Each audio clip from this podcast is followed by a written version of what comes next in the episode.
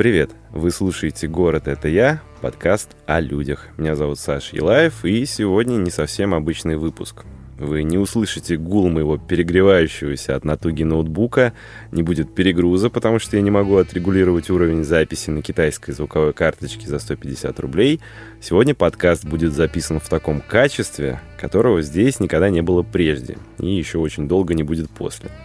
Потому что у меня в гостях а если быть точным, это я в гостях у музыканта, сооснователя Джем Кухни и владельца звукозаписывающей студии Алексея Фадеева. Алексей, привет. Привет.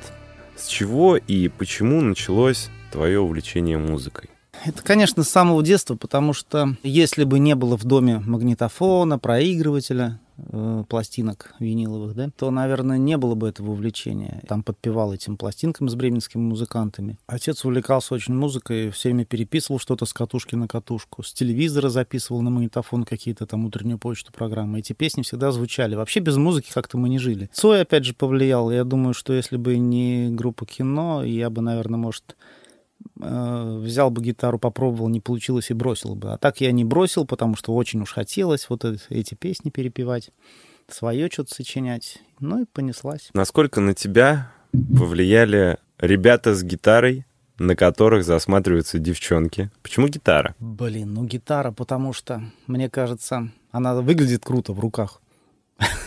Ну, самое, самое рок-н-ролльное, что-то такое анархическое, не знаю, хулиганское. Если был какой-то длинноволосый парень, лохматый какой-то, крутой, на которого, который привлекал взгляд, притягивал к себе, да, то он ассоциировался, конечно, с гитарой, не с какой-нибудь там трубой или балалайкой. А гитара позволяет тебе одновременно двигаться, на сцене. Поэтому, наверное, она и выглядит круто. Поэтому и руки тянутся к гитаре прежде всего, потому что с гитарой ты крут. С баяном ты как-то не очень крут, а с гитарой крут. Были ли у тебя какие-то яркие впечатления с самого первого момента, когда ты сидишь с гитарой, поешь, а вокруг тебя люди? Они тебя слушают, они тебя подпевают. Притяжение, внимание, к тому, что ты делаешь? Все это началось после свадьбы уже. Я уже когда женился, тогда как-то мы стали с друзьями, семьями ходить друг к другу в гости, петь там «Я на тебе как на войне», там вот это все. Новый год, день рождения, конечно, там брал гитару, играл, но, но это были все, все свои люди. Мы и так друг другу все нравились, нам было друг с другом интересно. И сказать, что гитара что-то прям добавляла, нет. Вот для того, чтобы понять, что ты интересен еще кому-то, кроме твоего близкого окружения, для этого надо было все-таки выйти на сцену. Вот выход на сцену. Что это, как оно происходило, что это было? Конкурс гитарный. Бузулуки на сцене машиностроителя. Спел одну свою песню авторскую и одну чужую из Агаты Кристи. Там, ну, третье место занял. И как-то так получилось, что потом собрался бард-клуб, и я уже больше в конкурсе в Бузулуке никогда не участвовал. Теперь я был уже в числе организаторов или, или даже в жюри был, бывало сиживал. Вот, так что я так и не побеждал в Бузулуке. Я, я ездил потом по конкурсам, по фестивалям гитарным по области и даже в Екатеринбурге как-то раз. Причем там я побеждал даже, мне прям за мои, мои за авторские песни давали первое место, но в Бузулуке я так и ни разу не, не занял первое место, и не нужно мне уже это было. Это был вот такой этап именно конкурсов, когда ты, сравнивая себя с другими, понимаешь, насколько хорошо твое творчество, насколько хорошо ты исполняешь, интересен ли ты вообще, и, собственно говоря, не, не очканешь ли ты, не сдуешься на сцене. Э, а я вообще рос так довольно скромным ребенком, и, честно говоря, даже я не знаю, как все-таки меня выперло на сцену в одно время. Конкурс — это единственная возможность просто вообще человеку, если он что-то сочиняет, особенно автору, где можно знать два аккорда, один вид перебора, ты там дергаешь по очереди струны, меняешь два аккорда, но ты придумал хороший текст и как-то так уложил его на эти два аккорда так, что это вдруг затронет что-то у слушателя. Конкурс — это вообще единственный шанс показать людям, вообще выйти на сцену, потому что концерт, в нормальный полноценный концерт какой-то тебя, на который люди идут за деньги, тебя, конечно, не выпустят. А фестивали, вот эти гитарные, именно конкурсные программы, хороши тем, что можно с любым уровнем подготовки, даже с самым начальным, ты можешь пройти пойти на прослушивание, и ты посоревнуешься даже, даже не ради соревнования, а ради того, чтобы почувствовать, надо ли тебе это вообще дальше или нет. Все это делается не ради признания, не ради соревнования, не ради победы, а просто ради самой возможности выйти на сцену. Я понял, проще говоря, у тебя в конкурсную эпоху твоей жизни не было интернета. Конечно, еще не было. Правильно ли я понимаю, что у людей, находящихся на том же творческом этапе, что и ты тогда, Мгм. сейчас э, нет такой жесткой необходимости идти на конкурс, потому что они могут э, показать себя миру. Да. Поставить гаджет напротив, сидя на кухне, спеть, выложить и свой хайп поймать. Конечно, да. Но это не сцена. Именно, я же сейчас говорю именно о выходе на сцену. Да, это можно сейчас. Тогда, я и тогда, кстати, не было интернета, но магнитофоны-то были. Я до того, как вышел на сцену, я свои песни записывал на кассету. Ну и кому-то давал послушать, а кому-то не давал, стеснялся, соответственно. Конечно, мне не нравилось, как это получается. Свой голос со стороны мне не нравился. Качество того, какое мне хотелось добиться, не получалось. Да я, собственно, и оценить-то его еще тогда не мог. Вот. Но я всю жизнь, сколько себя помню, как только у меня появился первый прям магнитофон, самый простейший, монофонический он был даже. Сейчас даже сложно подумать, как мы, зачем делали магнитофон монофонический, в котором даже стереоголовки не было. Но был такой у меня, Беларусь назывался, кассетник. Вот, я даже на него что-то уже записывал, еще не умею толком играть на гитаре, мне всегда это было интересно. Наверное, шел вот к этому, к своей студии звукозаписи, шел уже тогда, но не было ни интернета, ни компьютеров, ни компакт-дисков еще не было, ничего не было, только магнитофоны. Вот. Но уже тогда были. Жалко, что те пленки не сохранились. Сейчас было бы очень интересно мне их отреставрировать, послушать. Нет, ну вообще-то есть кое-что, но хотелось были еще более ранние эксперименты, вот те жалко. А кое-что из пленок моих у меня вообще-то оцифровано, да. Я вообще студию строил и не то, что строил, а мечтал о студии для того, чтобы записывать свои песни. Я пока еще ни одной своей песни нормально так и не записал, потому что идут другие люди, я начал работать, и как-то, ну, это все здорово, интересно, но как-то я, вдруг у меня сменились вот эти приоритеты. Как ты вообще взялся за этот грант-проект? Потому что, ну, это реальная студия. Это не просто что-то там поролоновыми кубиками а шалашик построить.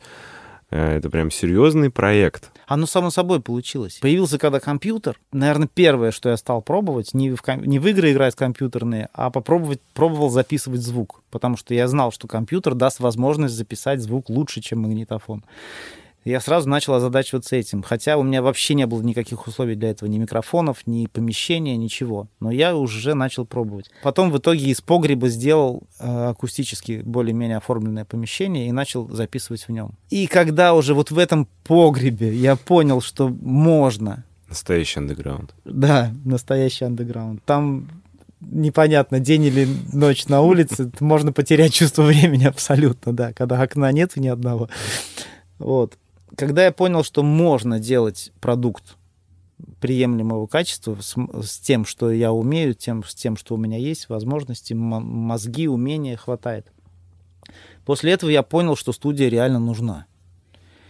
И это же не получилось так, что вот я построю студию и тогда начну работать. Я начал работать раньше, чем у меня появилась студия. И она просто притянулась как необходимость. Просто в процессе своего занятия звукозаписью э, сменил инструмент на более мощный. Из погреба перебрался в постройку, которую строил уже осознанно, э, зная, что в ней будет находиться. Что диван нужен, нужен. Опять же, пришли родители, перевели ребенка на запись, им надо сесть где-то. Чего же мне их на улице держать, что ли? В погребе все это было невозможно. И я все, что здесь сделано, я все планировал уже с расчетом прям, чтобы было удобно для работы.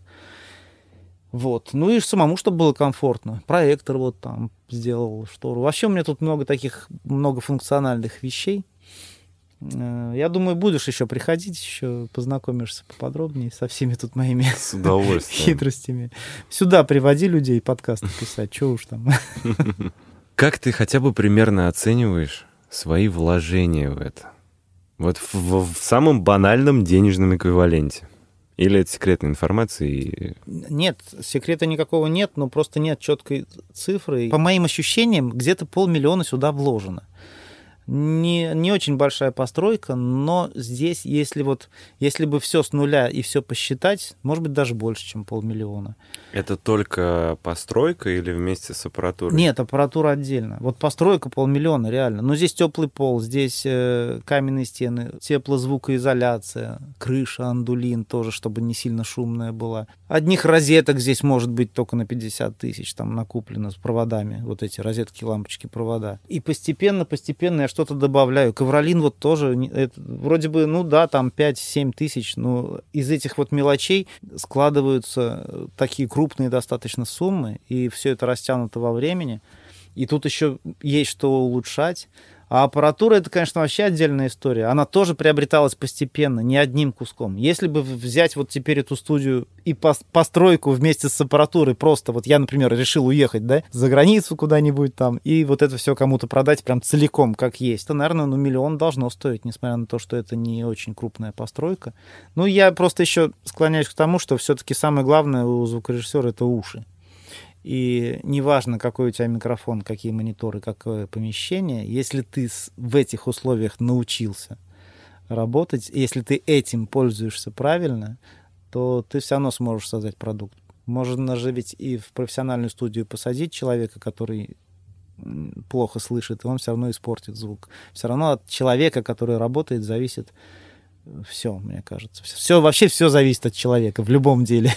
Ты говорил то, что у тебя нет предпринимательской жилки, но я все-таки не могу не задать этот вопрос. А, для тех, кто обзавидовался тебе, твоим рассказом о том, то, что вот я захотел себе студию песни себе свои записывать и сделал себе студию в Бузулуке. Звукозаписывающая студия, в принципе, может быть рентабельной? Да.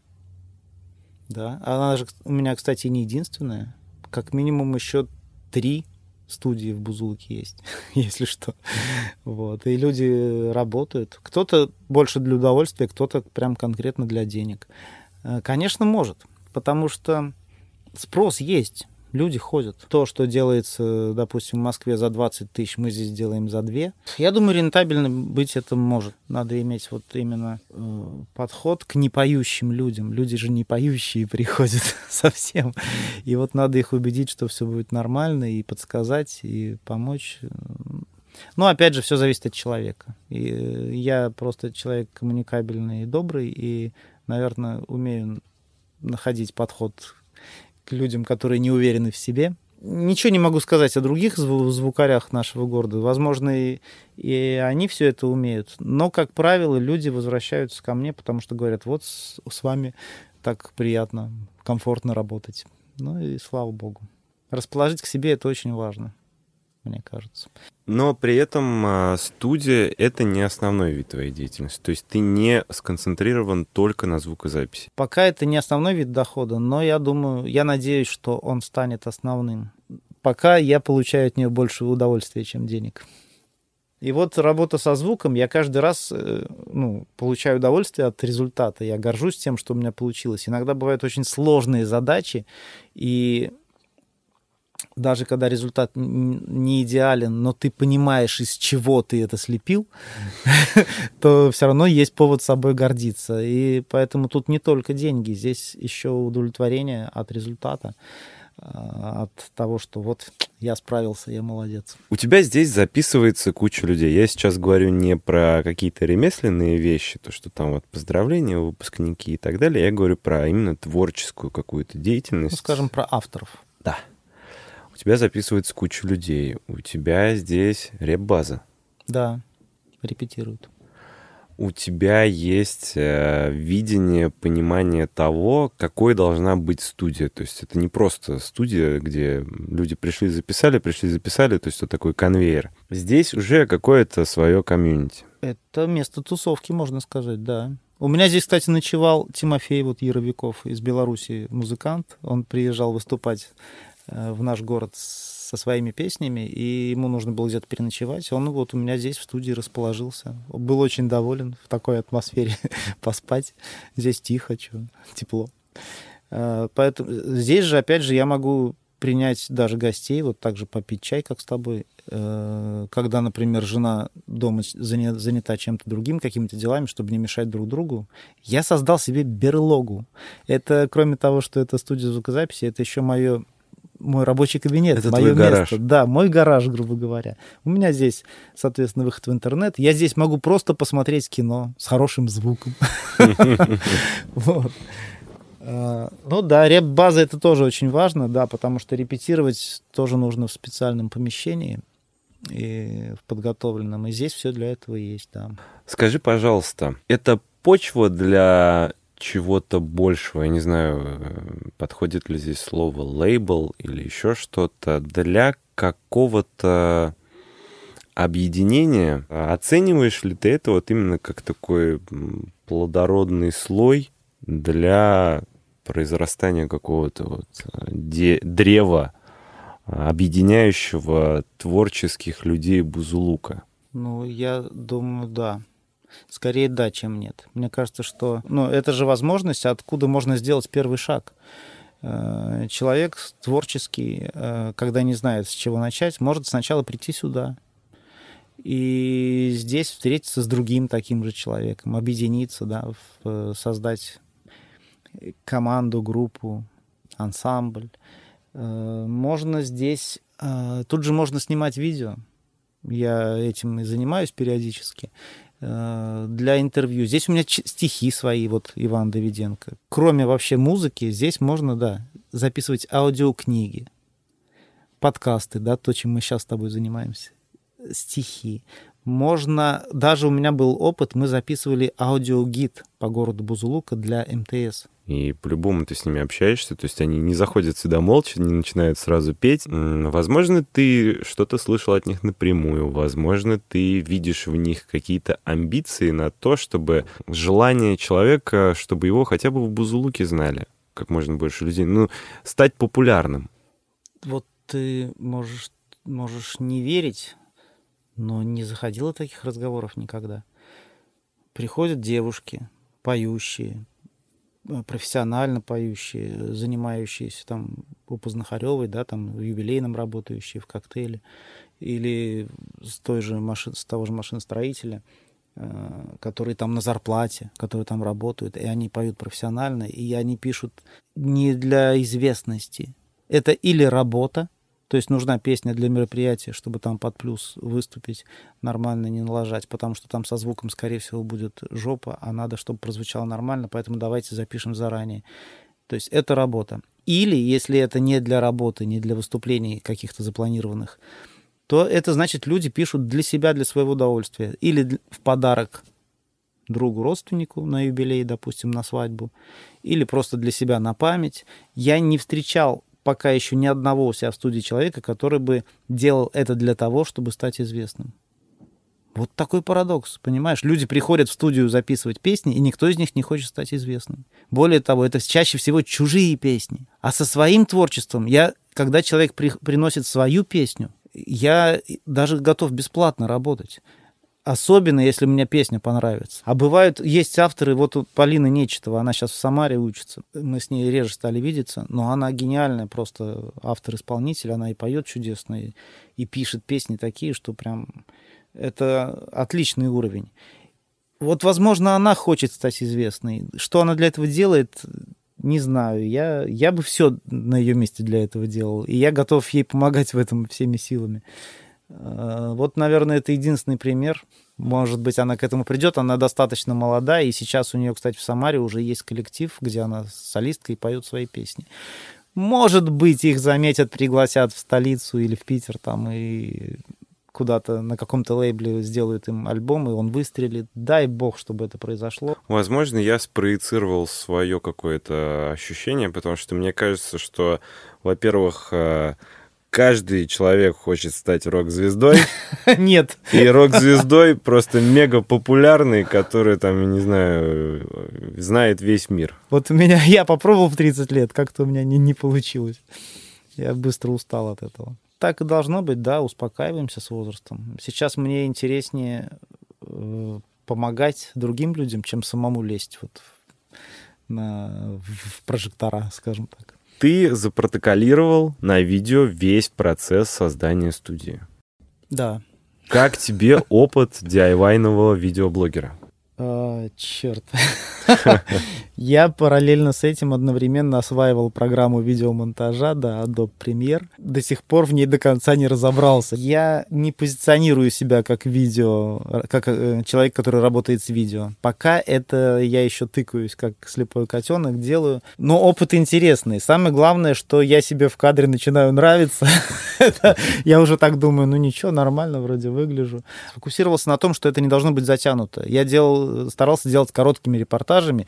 Если бы я показал сразу двухчасовой фильм, наверное, мало кто досмотрел бы его до конца. Ну, я просто подумал, что начинаю, я начинаю глобальное дело, и мне нужна же была поддержка. Собственно, эти видосы появились для того, чтобы мне мог кто-то помочь чтобы привлечь внимание людей, и люди реально помогали, мне, правда, переводили деньги, и я благодарен этим людям. Но если бы я тогда не начал снимать видео, возможно, этой помощи я бы не получил. Поэтому видеоконтент очень важная штука, действительно. И сейчас, наверное, я, может быть, делаю ошибку, что я вот мало выкладываю будни работы студии. Наверное, надо как-то о себе показывать, рассказывать, что тут у меня происходит. Каждые новые наушники, конечно, хвастаться. Вот смотрите, что я приобрел. Ну, как-то, ну, наверное, если бы я, мне было бы лет 20, может быть, я легче бы к этому относился. А поскольку мне тут уже под 50, можно сказать, я уже думаю, ну, что-то какие-то мелочи, что я, игрушки, что ли. Вот будет что-то серьезное, тогда я покажу. Теперь вот, э, пожалуй, самое серьезное, с чем я связался, это вот съемки клипа на авторскую песню еще к тому же. И более того, это же вызов самому себе. Написать песню про город, но это же на самом деле такое, это очень узкие рамки, надо чтобы... Ну, это же, наверное, особый жанр песни о городе. И очень много в этом жанре плохих песен о городе. Если... Я видел это видео, да. Да.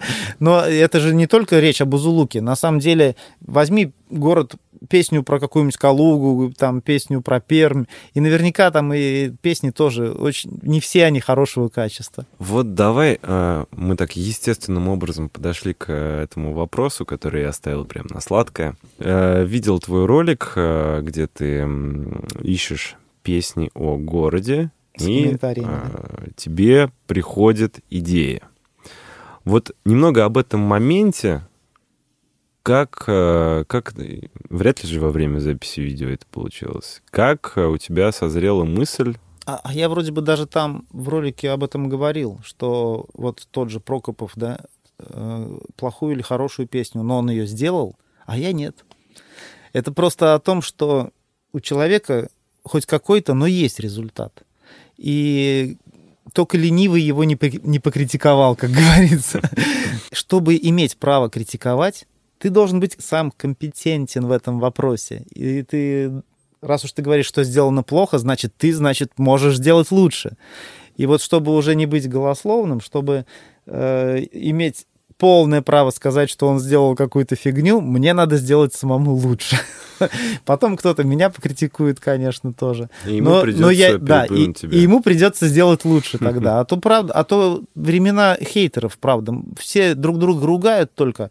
Лишь бы дай повод другого унизить. Обосрать, обгадить, э, сказать, что это полное унылое говно, то, что ты сделал, чувак. А хорошо, сделай что-то лучше. Давайте будем поменьше хейтить, а побольше создавать.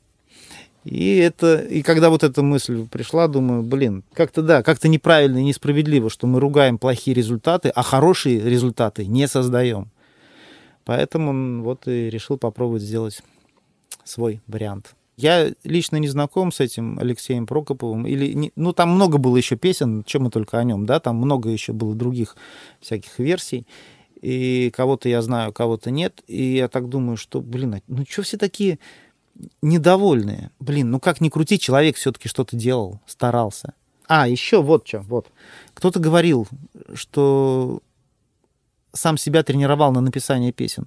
Что каждый день нужно написать одну песню. Хорошую, плохую, то есть которую забудешь через день, неважно, но надо одну новую песню написать. Вот. И поэтому думаю, раз люди могут вот так себя заставлять, А я, слава богу, вообще достаточное количество песен написал в своей жизни, и потом как-то охладел к этому.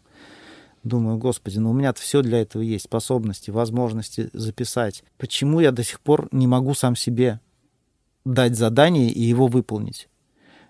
И я как будто ждал всегда какого-то пинка, как чтобы кто-то пришел с идеей, с заказом и сказал, вот давай это сделаем. Я бы сказал, давай. Это для меня важнее, чем... Я не знаю, настолько ли нужна людям песня про Бузулук еще одна, насколько мне важно ее написать. Вот, скорее так. И раз уж я это хочу еще и упаковать в смотрибельное видео, то я обращаюсь за помощью к друзьям. Пока еще никто не попросил с меня никаких денег, пока все добровольно и по своему желанию участвуют. Это все, конечно, на энтузиазме. А вот э, вообще ты, в принципе, ну, у тебя есть положительный опыт, э, ты уже о нем упоминал. Ты, в принципе, в краудфандинг веришь? То, что люди скидываются и делают что-то сами. Или... Да, верю. Конечно, я тому подтверждение. Я, конечно, своих денег тоже много повкладывал, но это правда, люди готовы помогать. Когда ты тоже добровольно жертвуешь деньги, при этом создавая что-то хорошее, наверное, это правильнее. Э, это должно как-то вернуться обязательно энергетически. Люди помогли, ты из чувства благодарности, ты вдохновлен, окрылен, у тебя подъем, ты получаешь какие-то возможности, которые помогают тебе создавать что-то хорошее. Сейчас, вот мы про идею поговорили, сейчас э, весь процесс на каком этапе находится? Что сделано, что планируется? Песня написана. То есть текст есть, аранжировка почти готова. Сейчас там э, я попросил сына сыграть партии гитары, ритм и соло, чтобы все-таки у меня был живой инструмент. Что-то сделано, конечно, на компьютере, барабанщика я потому что ну, приглашать не стал, для этого есть программа. У меня демо-запись уже есть, но я думаю, что я еще раз перепою. С треком вообще как бы проблем нет. Самый долгий процесс — это, конечно, видеосъемка и монтаж. И мы только начали пока. Мы пока сняли э, один маленький сюжет, из которого, ну, из, из нескольких там будет эпизодов состоять как бы клип. Вот один эпизод мы отсняли, он будет очень малюсенький, он в кадре займет там, допустим, всего 5 или 10 секунд, ну, может быть, 15, но мы на него потратили там 4 часа, целый день на всю эту организацию, на съемки. Ну, примерно вот так это будет выглядеть. Мы будем изо дня в день по чуть-чуть доснимать, и потом будет этап монтажа. Дай бог, если к сентябрю будет результат. Снимать планируем все в ближайший месяц. Э, все надо отснять, а потом будет долго-долго все это дело монтироваться, я думаю. Без спешки. Опять же, потому что э, это будет делаться в свободное время от платных проектов, поскольку это на энтузиазме. Всегда, когда тебе платят за что-то, это делается быстрее. Намного быстрее. Когда ты делаешь для себя, за свой счет, за бесплатно, то, соответственно, ты это всегда можешь отодвинуть в сторону, сделать то, за что тебе заплатят, потом снова вернуться к этому, и так поэтому это будет тянуться. А Если... каждую бумажку денег, которую тебе дают, тебе дают бумажку с датой дедлайна. Да, дедлайн, да. Ну, ну, по крайней мере, это дает тебе возможность, даже если тебя не торопят, это дает тебе возможность э, отложить какие-то другие проекты, потому что ну, у тебя есть на что жить, грубо говоря, да, тебе заплатили, и заняться тогда этим вплотную. И да, оно даже подстегивает э, самого тебя. Ну, ты как бы деньги взял, надо дать результат, да, это ускоряет работу. Деньги очень ускоряют работу. Нет, но с другой стороны, можно, конечно, бросить клич сейчас, найти спонсоров. Может быть, нам удастся собрать сейчас какие-нибудь 50 тысяч на этот, на, именно на монтаж клипа. Потому что песня-то ладно, песню я сделаю сам, звук. А монтаж клипа, время, это затратно и по времени, и даже, ну, опять же, бензин надо прокатывать, ездить, по крайней мере. Ну, все равно расходы. Но больше время, конечно. И если бы нашелся спонсор, конечно, это ускорило бы работу но не сказать бы, чтобы там сильно улучшило. Я думаю, сделаем мы все равно то же самое качество. Но вот время, да. Поэтому, если кто-то хочет нас поторопить с, вып- с выходом клипа, он, конечно, может нам помочь деньгами. Или, или ждите. Ждите, наберите терпения, ждите. Все равно мы его сделаем, даже бесплатно. Можно, как э, Тимур Бекмамбетов, продукт плейсмент у него там в фильмах постоянно то на кафе, то еще что-то, не помню. Ну, если «Ночной дозор» да. смотришь, там Да. одни лейблы. Вот Да, проехался по городу, наснимал баннеров, штендеров. я понял. Нет, не хотелось бы этого. Э, Я могу предположить, что какие-то лейблы попадут в клип, но это будет, если, ну, неосознанно, не специально, и не, никакой рекламы не хотелось бы делать.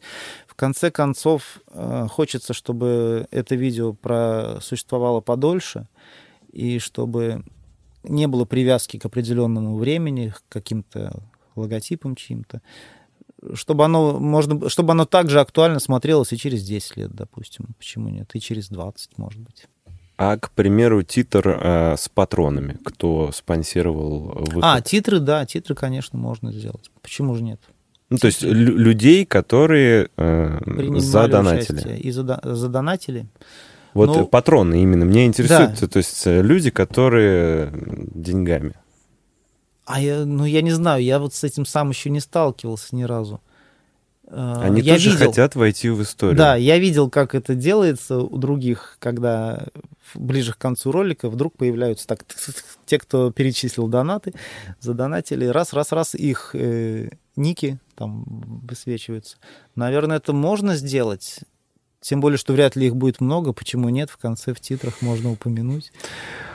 Э, Я думаю, нам нужно будет переубедить э, Алексея. От его слов вряд ли их будет много. Давайте устроим ему пранк, чтобы там не поместилось все. Слушай, у меня такой вопрос, как у человека, который три года работал на СТВ и по долгу службы посещал все городские мероприятия, и в какой-то момент э, этот человек понял, что от песни «Родной Бузулук» уже становится плохо. Нет ли у тебя страха, что если трек окажется, ну, прям очень, очень заходящим, то в какой-то момент он везде станет? Нет, точно нет, потому что он написан не как гимн города. Нет, он не, он не заменит песню «Родной Бузулук». Нет, вообще нет. Он не такой.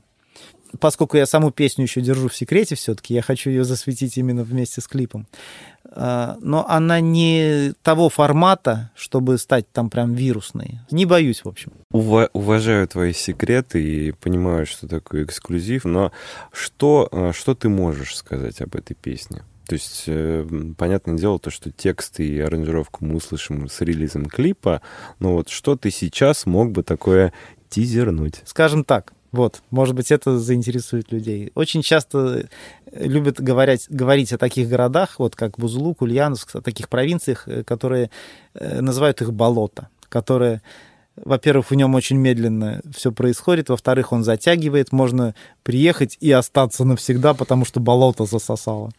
Вот немножко, наверное, о том, что о том, вот какое болото наш город. болото в хорошем смысле этого слова. В том, что в Бузулук приехать легко, уехать из него трудно. Скажем вот так.